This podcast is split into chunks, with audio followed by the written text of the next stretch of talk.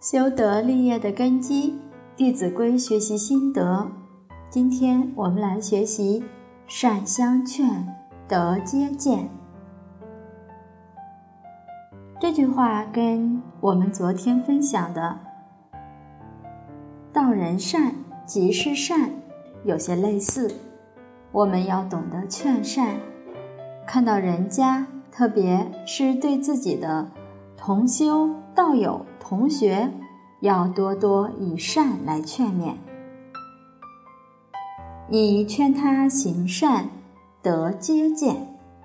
我的德行可以提升，他的德行也能够提升，两个人都获得好处。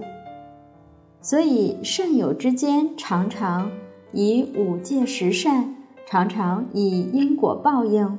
常常以孝悌忠信、礼义廉耻，以这些德目来相劝，这样互相之间在修行的路上就能够增进。我们每天讲课，讲世间儒家、道家的这些伦理道德、因果教育，讲佛家的智慧教育。这都是善相劝，大家能够来听课，本身对讲课的人也是一种鼓励。所以在上课的时候要互相的劝，讲课的人用语言劝，听课的人用行动劝。所以听课的人比讲课的人更高，身教重于言教。谈到善相劝，我们知道善以孝为先。一个国家希望构建和谐社会，从哪里开始做起呢？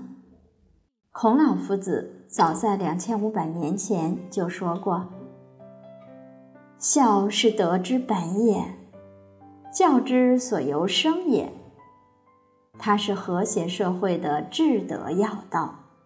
《孝经》讲了，先王的治德要道，以顺天下，民用和睦，上下无怨。孝有这么一种殊胜的功德，媒体应该常常用这些孝道的事例来劝导大众。例如，山东电视台有一个《天下父母》的专栏节目。他们每次都是播放一些现代的孝子孝女、父母亲情的感人事例。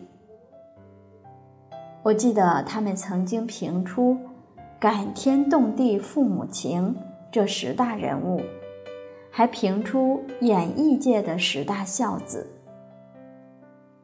我们看了里面的事例，都非常的感动。这是在展现孝的光辉。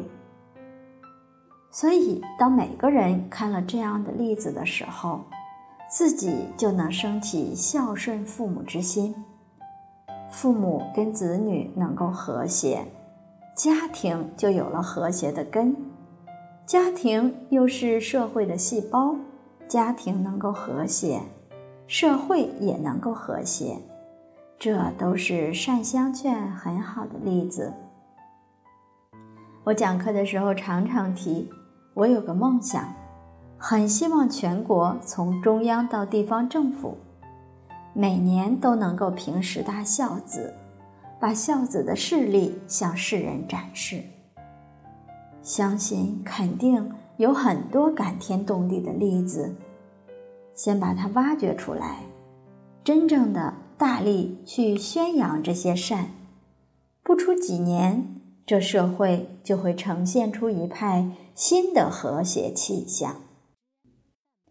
好，今天的课程就分享到这里，谢谢大家耐心聆听，明天再会。